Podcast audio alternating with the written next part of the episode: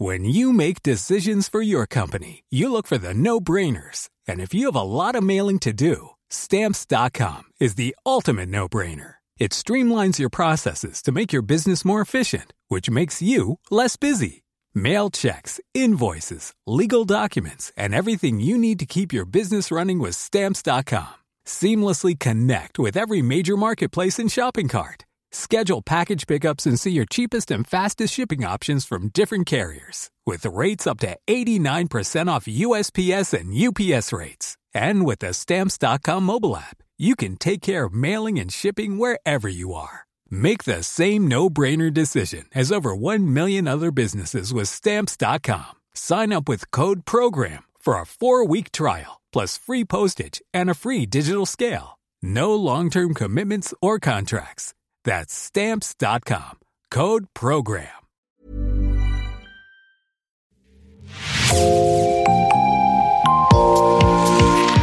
Bonjour, c'est Jean Berthelot de Lagleté de l'équipe Podcasting. Bienvenue dans L'actu dans la poche, le podcast quotidien d'actualité du Grand Sud-Ouest, signé Podcasting. Podcasting, ce sont des entretiens avec des journalistes de la région, mais aussi des séries, des longs reportages et des interviews. L'épisode du jour de L'actu dans la poche vous est présenté par Gabriel Taïeb.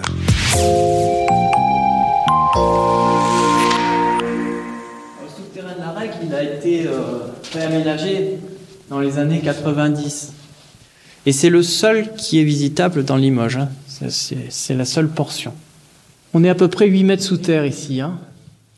À l'abri des regards, dans une atmosphère propice à la claustrophobie, nous circulons dans les couloirs sombres des souterrains de Limoges.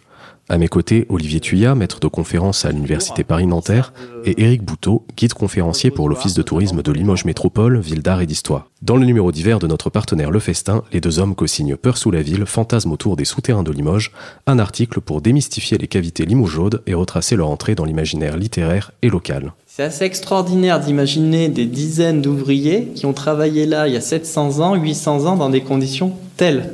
Au départ, on creuse dans quoi?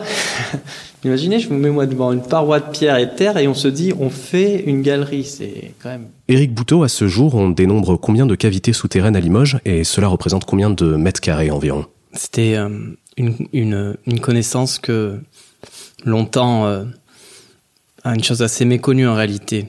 Euh, Il y a une étude qui a été faite euh, il y a quelques années du BRGM, Bureau de recherche géologique et minier, qui a euh, mis de l'ordre dans, dans ces multiples euh, suggestions. Euh, il y a, il y a environ 801 cavités dans Limoges. En kilomètres linéaires, on parlait à un moment de 70-80 kilomètres. En réalité, c'est très difficile à savoir parce que en 2023, euh, beaucoup de ces endroits sont bouchés, fermés. Euh, c'est assez conséquent, mais euh, il en reste énormément à découvrir. Une de leurs particularités est d'être de nature anthropique, c'est-à-dire construite par l'homme, mais organisée en réseau indépendant. Est-ce que c'est étonnant ou plutôt commun d'en avoir un tel nombre sous une grande ville?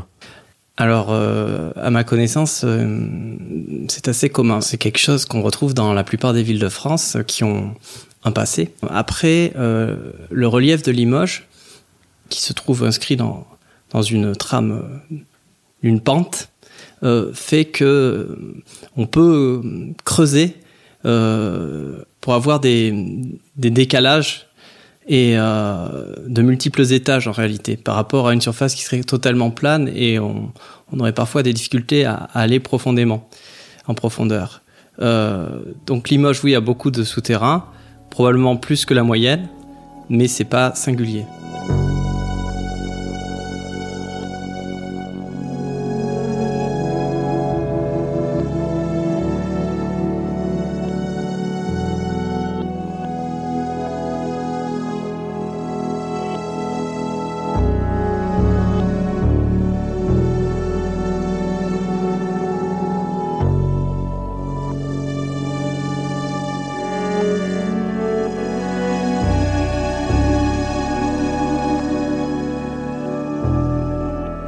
Olivier Thuillat, au-delà des singularités architecturales de ces lieux, c'est avant tout les usages supposés de ces souterrains qui éveillent des fantasmes depuis bien longtemps. Nous dévoilerons plus tard le poteau rose quant à leur usage réel, mais pouvez-vous tout d'abord nous guider à travers les mythes qui entourent ces cavités? Euh, Quelles sont les histoires communes autour de ces souterrains et depuis combien de temps se transmettent-elles? Ah, c'est difficile de dire, de dire précisément quand est-ce qu'on a commencé à parler des, souterrains. On n'a pas beaucoup de, traces avant, l'époque moderne. Il faut attendre la Révolution pour commencer à avoir euh, des écrits euh, un peu, un clairs sur ces, sur ces questions-là, qui sont avant tout des écrits fantasmés. On va énormément fantasmer sur les sur les souterrains, comme on fantasme sur les catacombes à Paris. Euh, D'abord parce que on, on imagine euh, des zones sombres, humides, euh, froides, euh, des zones de des zones de secret. Donc on a toute une série de fantasmes qui font se développer très fortement, notamment euh, dans toute la littérature du 19e siècle. C'est profondément romantique de pouvoir de pouvoir imaginer tout ce qui se passe euh, dans des souterrains. Et ce qui se passe dans les souterrains, c'est au fond tout ce qui peut pas se passer à la surface de, de à la surface de la, de, de la, ville. Tout ce qui est interdit à la surface de la ville devient possible dans les souterrains où vont euh, se passer euh, des sacrifices, des cérémonies secrètes. Et c'est vrai que c'est la période aussi, le 19e siècle, où à Limoges se développent beaucoup les ateliers de franc-maçonnerie. La franc-maçonnerie, vous le savez, très importante à Limoges et en Haute-Vienne. Et donc, il y a tout un fantasme autour de, de ces secrets, de ces souterrains, et, euh, et c'est ce qui fait que euh, dès le 19e siècle, on a une profusion euh, d'écrits et des formes de, de, témoignages qui sont assez intéressants parce qu'ils sont, ils sont censés être pseudo-scientifiques, c'est-à-dire on a des, des gens qui, qui, qui, visitent, qui vont, sur les, qui vont sur les lieux et qui en rendent compte comme s'ils avaient trouvé, oui, un temple gaulois assurément, un lieu de sacrifice assurément, alors qu'au fond, la science plus tard et notamment euh, l'archéologie battra euh, largement euh, en brèche ces, ces affirmations. Nous avions d'ailleurs consacré un épisode à l'histoire de la franc-maçonnerie dans le Limousin. nous vous mettrons évidemment le lien en commentaire de ce sujet. Éric Bouteau Alors, ce qui m'a étonné, moi, c'est le peu finalement de légendes populaires, de choses qui se traversent, qui traversent le temps euh, dans le, le, commun des habitants. Euh, on voit qu'il y a un intérêt euh, pour le phénomène souterrain au XVIIIe siècle. C'est un siècle où on développe beaucoup la rationalité, euh, mais ça n'enlève des personnages qui sont un petit peu haut en couleur, euh, comme euh, un certain Beauménil, qui était euh, inspecteur euh, des antiquités et des belles lettres, qui était un correspondant et qui voyageait beaucoup, et qui a un double, une double casquette. Il est aussi euh, comédien. Donc on le trouve à la tête d'une troupe. Donc il est itinérant et venant à Limoges, voilà, il, va s'enquérir de la ville et il va développer toute une sorte de littérature euh, d'intérêt. Et, ce Beauménil va, va constater des choses qui vont disparaître, nous, qu'on ne voit plus aujourd'hui. Il va parler notamment d'un trou béant euh, dans un des quartiers de Limoges, dans lequel se serait réfugié euh, des décennies avant lui une petite bergère avec ses, ses blancs moutons et qui, une fois que la lumière lumière entre dans ce lieu profond, ben c'est, il découvre un, hôtel, une, pierre monolithique avec des anneaux à sacrifice. Donc euh, cette corrélation vient avec les études historiques euh, qui euh, commencent à s'intéresser profondément au passé de la France et notamment ses racines gauloises. Et au 19e siècle, il y a euh, comme ça beaucoup euh, d'archéologie d'artefacts euh, qui puisent leur inspiration dans les menhirs, les pierres levées, des choses comme ceci, et aussi les systèmes de sépulture gallo-romains. Donc on associe beaucoup les cavités à des éléments gaulois. et puis alors, moi, vers 1900, là, commence à plus en parler. Hein. C'est des sociétés archéologiques locales, avec des gens qui font de la spéléo, on change un petit peu d'activité, et qui se disent, tiens, dans la ville, il y a des choses. Et déjà, on voit que c'est très bouché, c'est fermé. On voit que la propriété est passée par là. Et euh, les années 60, avec de l'archéologie euh, plus poussée, euh, feront avancer les choses. Et on revient au récit du 19e siècle. Moi, je trouve qu'il y a un creux. Il y a un creux entre les années 1870, 80 et puis 1960.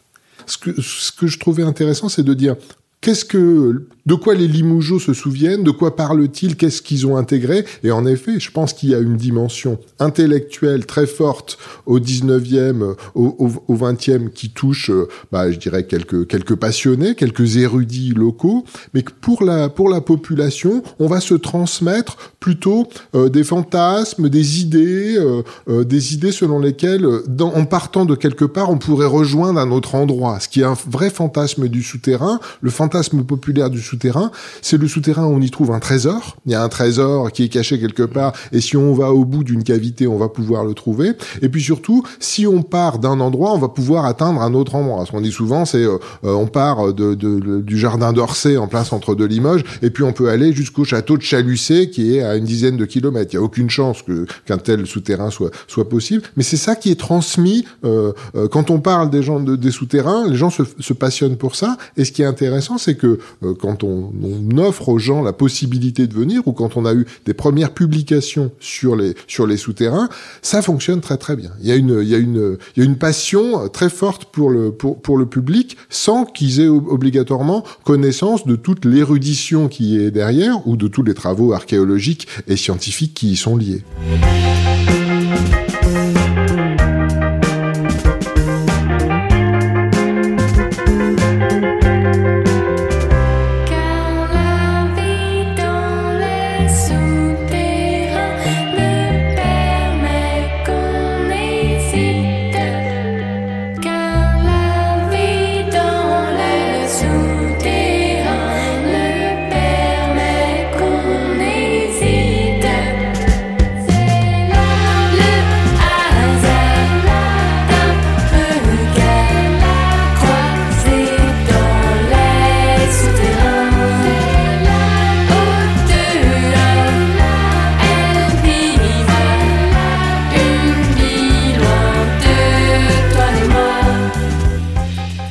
Témoignages humains, il faut les interpréter. Hein.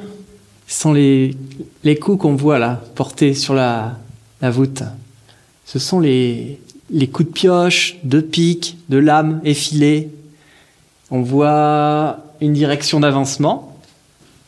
Et il y a souvent la déception hein, de tomber sur le cul-de-sac, l'impasse. Et, et donc, il faut faire marche arrière de ce côté. Concernant la transmission, euh, beaucoup de ces légendes ont été alimentées notamment par la littérature. Est-ce que vous pouvez nous présenter un petit peu le lien étroit que partagent les souterrains de Limoges avec la littérature française et internationale? Quel qui revient souvent, c'est euh, c'est la présence de Lovecraft parce que c'est vrai que c'est c'est un, un, un, auteur euh, qui est, qui est, très couru. Bon, Lovecraft a, fait une toute petite évocation de de, de Limoges euh, à, l'époque du, du, Prince Noir, hein, du sac de, de de, de Limoges avec une une réunion d'une d'une secte dans une crypte située située sous la cathédrale. Mais on va avoir un certain nombre d'auteurs qui au 19e qui vont écrire à partir des souterrains en inventant en partie des légendes, notamment beaucoup de légendes, de légendes gauloises. En effet, Eric le, le, signalait, pendant toute la première partie du XXe siècle, on a comme un, comme un trou et, euh, et, à partir euh, euh, de la fin du XXe siècle, on a un retour sur une littérature importante. Alors, l'auteur le plus intéressant, c'est probablement Nicolas Bouchard, qui fait une trilogie qui publie au début des années 2000, avec notamment un deuxième, le deuxième tome de sa trilogie qui s'appelle Mon nombre s'étend sur vous. Et dans ce, ce roman, il va replacer le Limoges du début du XXe siècle donc euh, le Limoges ouvrier, porcelainier, avec euh, une période très importante pour la ville, qui est une période de, soulèvement euh, populaire ouvrier et une période insurrectionnelle. Il brode sur toute cette période réelle tout un récit dans lequel les souterrains sont au cœur euh, de, de, de, de, beaucoup de fantasmes. Donc euh, Nicolas Bouchard est probablement celui qui a euh, le mieux pensé, le mieux résumé l'idée qu'il pouvait y avoir sur les sur ces souterrains de Limoges et avec une conduite de récit extrêmement intéressante. Le, le, le, roman est toujours est toujours alors je sais pas s'il est disponible en poche, je pense qu'il est épuisé, mais on le retrouve en, en, occasion sans problème. Et si jamais il y a un éditeur en Nouvelle-Aquitaine qui est intéressé pour l'éditer, je crois l'auteur a récupéré ses droits. Nous allons sortir un moment du monde de l'imaginaire. Malgré la rareté des sources historiques, l'usage réel des souterrains de Limoges ne fait aujourd'hui plus trop de doute. En 2017, une équipe scientifique s'est par ailleurs donnée pour mission de réaliser un inventaire complet des cavités existantes associées à une prospection géophysique. Éric Bouteau, qu'est-ce que la recherche nous a appris sur la vraie histoire de ces souterrains et de leurs usages? Euh, ça nous a conforté dans un certain nombre d'idées et de faits qui avaient été déjà euh, alimentés par euh, une association qui s'appelle Arkea, hein, qui a été très active dans les années 70 et qui, qui le demeure. il y a aussi l'INRAP, l'archéologie publique, qui s'est beaucoup associée à ces explorations. Euh, des cabinets d'archéologie privés comme EVA aussi. Et donc les décideurs, les aménageurs, les collectivités, Limoges Aglo en l'occurrence, euh, ne pouvaient que avec des technologies nouvelles essayer voilà de conforter tout ça. Donc euh, 2017, c'est le BRGM, le Bureau de recherche géologique et minier, qui a été missionné. Et au bout euh, de quelques mois, la conclusion 801 cavités dans Limoges, qu'elles soient d'ailleurs euh, euh, liées ou pas à la surface. C'est-à-dire que vous avez parfois des, bulles dans le sous-sol de Limoges qui existent. Donc trois principaux usages retenus l'utilisation pour les denrées, avec des conditions de température et d'hygrométrie qui sont favorables. L'eau, les aqueducs. Les, excavations ont été réalisées dès la période gallo-romaine avec euh, l'exploitation euh, pour l'eau. Et c'est au Moyen Âge qu'il y a une densification euh, des souterrains. Donc c'est essentiellement médiéval. Hein. on parle même du Moyen Âge plutôt tardif, 13, 14, 15e siècle. C'est une période, le Moyen Âge, où on a beaucoup de circulation de marchandises et où Limoges est, est très central sur ces, sur ces itinéraires, euh, ces différents itinéraires commerciaux et la possibilité de stocker beaucoup de, de, de denrées euh, à la fois pour les gens localement, mais aussi pour des, pour des commerçants est très importante à l'époque et c'est ce qui fait probablement qu'on a eu autant de, d'excavations sur ce, sur ce tuf euh, originel sous la ville. Et puis, euh, un autre aspect, hein, hormis nourriture et eau, c'est l'aspect du refuge. On en a un petit peu parlé euh, lors d'assaut. Euh, l'aspect du refuge, l'aspect du refuge plus moderne, plus récent, euh, le XXe siècle, avec la Seconde Guerre mondiale notamment. Il y a eu des études qui ont été faites sur les endroits de la résistance, les témoignages. Mais forcément, il y a beaucoup de choses qu'on ne saura jamais. aussi le commun des gens, puisque c'était la défense passive. On, on les trouve plus beaucoup aujourd'hui dans Limoges, mais à l'époque, on voyait encore écrit euh, à l'entrée des caves abri 20 places, 30 places. Heureusement, Limoges euh, a été peu bombardé, 40 et 44 à la fin de la guerre, mais on avait organisé ça. Euh, de l'autre côté aussi, hein, la milice ou les forces d'occupation ont utilisé des éléments souterrains. Il y a un, exemple assez insolite à Limoges. C'est sous la gare Bénédicta, même si c'est une rue souterraine et que le tunnel est plus moderne. il y a encore les écriteaux, enfin les lettrines sur un linteau de porte réservé à la Wehrmacht. Donc il y a cet aspect-là aussi, hein, se terrer, hein, se cacher, se bunkériser.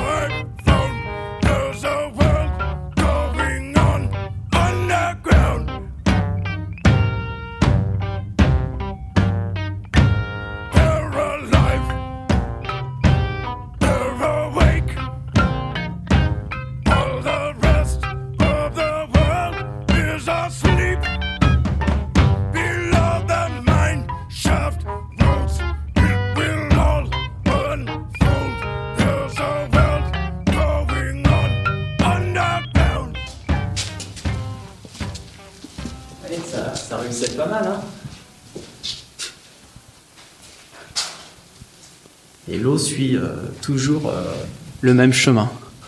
Éric Bouteau, vous êtes, je le rappelle, guide conférencier. Il vous arrive donc régulièrement d'animer des visites d'une portion de ces souterrains qui semblent attirer un public assez nombreux. Qu'est-ce que viennent chercher les visiteurs et pourquoi ces cavités continuent à fasciner autant finalement?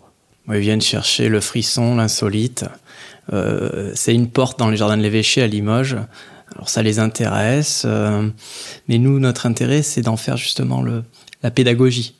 Et, ça marche parce qu'au final, une fois que vous avez éteint les lumières, que vous avez descendu quelques marches, vous vous séparez du monde des vivants, vous tapez dans l'obscurité, euh, dans le silence, euh, les petites gouttes qui tombent. Et euh, moi, ce qu'ils viennent chercher, c'est une ambiance, une atmosphère. Hein. Après, à nous de prendre le relais et de mêler à la fois des renseignements historiques, des contes, des légendes. C'est pourquoi d'ailleurs les souterrains de la règle qu'on fait visiter, on les décline toute l'année au calendrier avec des souterrains à la bougie, des souterrains euh, type Halloween pour les enfants. Enfin, on en fait un petit peu ce qu'on en veut. C'est un public très divers en réalité. Et euh, pour à Limoges, c'est notre, euh, bah, c'est le site qu'on pour Villard d'Histoire, hein, ma chapelle, c'est le site qu'on fait le plus visiter. Olivier, vous, qu'est-ce qui vous a attiré vers les souterrains de Limoges? Mais je pense que comme comme le commun des mortels, une forme de de, de, de fascination pour voir euh, ce qui est ce qui est en bas. Est-ce que ce qui est en bas est le reflet de de ce qui est en haut, un reflet mystérieux de de ce qui est en haut? Il y a il y a un côté très fort euh, de de réflexion euh, spirituelle. Est-ce qu'on va trouver une vérité qu'on n'a pas qu'on n'a pas au dessus dans le brouhaha de la ville et qu'on va trouver dans dans le silence et, et l'humidité d'un souterrain? Dans nos publics, il y a aussi des, euh, faut pas qu'ils prennent mal, mais il y a des vieux limougeaux, des gens qui euh, se rappellent. Eh oui, petits. Il y a des gens qui me parlent de choses assez euh, aventureuses et extraordinaires. Et en réalité, quand ils reviennent, bah, ils disent ah bon, ben c'est vrai que c'était peut-être pas, c'était peut-être dans mes souvenirs. Mais j'ai vraiment du mal à percevoir en eux ce qui est du, du mythe hein, et ce qui est de leur réalité, de leur vérité. Et puis des gens qui ont eu des carrières professionnelles aussi en lien avec le souterrain, des gens du bâtiment qui se rappellent d'un affaissement, d'un effondrement, d'une galère à maçonner à un endroit. Euh, des, j'ai eu des policiers aussi, des gendarmes qui me rappellent, euh, qui se rappellent avoir été euh, chercher euh, bon mais des, des, des, des délinquants ou il y aurait une chose à faire, il y aurait une collecte de mémoire moderne euh, autour des, des, usages au XXe siècle, je pense. Et selon vous deux, les souterrains de Limoges ont-ils encore des secrets, des mystères qui attendent d'être découverts aujourd'hui? Forcément, euh, il y aura des trésors hein, qui seront découverts. Alors trésor, vous attendez pas forcément à une poignée de louis d'or. Hein. Ça peut être un petit euh, objet euh, en fer corrodé qui livrera une partie de son secret. Mais euh, il y a beaucoup encore de choses à exploiter parce que, comme on disait tout à l'heure, le premier et le deuxième niveau sont aujourd'hui assez visibles, mais quand vous êtes à 15 mètres sous terre, que vous voyez un arc de décharge qui est à moitié engagé, mais qui est bouché, eh ben, il resterait à décaisser et explorer. Donc il y a encore dans les niveaux les plus bas beaucoup de mystères à révéler, ça c'est sûr. Oui, c'est ce que nous ont indiqué le, cette association Arkea, qui a, qui a été euh, précurseur dans les, dans les recherches euh, archéologiques euh, sur ces souterrains. C'est le fait que la majorité des souterrains ont été bouchés par, par, les, par les propriétaires qui souhaitaient pas le, qui souhaitaient pas l'utiliser. Donc il y aurait encore beaucoup de choses à, à retrouver. Et c'est vrai que chaque fois qu'on a une information nouvelle sur un, des, de nouveaux souterrains découverts à Limoges, ça s'accompagne toujours de ces formes fantasmées. On avait eu il y a quelques années le plus vieux temple maçonnique retrouvé à Limoges sous l'ancienne bibliothèque municipale. Bon, c'était complètement faux, mais euh, euh, ce que ce que les, les, archéologues ont dit très rapidement. Mais le fantasme euh, l'a emporté, c'est-à-dire au fond, le fantasme est peut-être parfois plus intéressant que la réalité, et c'est c'est ce qui fait le charme aussi de de ces souterrains. On va y chercher une part de vérité, mais surtout une grande part d'imaginaire. Olivier Thuya, Éric Bouteau, merci. Votre article Peur sous la ville, fantasme autour des souterrains de Limoges est à retrouver dans le numéro d'hiver du magazine Le Festin. Merci Gabriel Taïeb, c'est la fin de cet épisode de podcasting, l'actu dans la poche. Merci d'avoir écouté, réalisation Olivier Duval, rédaction en chef Anne-Charlotte Delange, production Sophie Bougnot, Clara Echari, Myrène Garay-Cochea, Agathe Ternier, Inès Chiari, Raphaël Lardeur, Raphaël Orenbuch et Marion Ruot, coordination éditoriale et programmation musicale Gabriel Taïeb, iconographie Magali Marico. Retrouvez-nous chaque jour à 16h30 sur toutes les plateformes d'écoute. Podcasting, c'est l'actu dans la poche.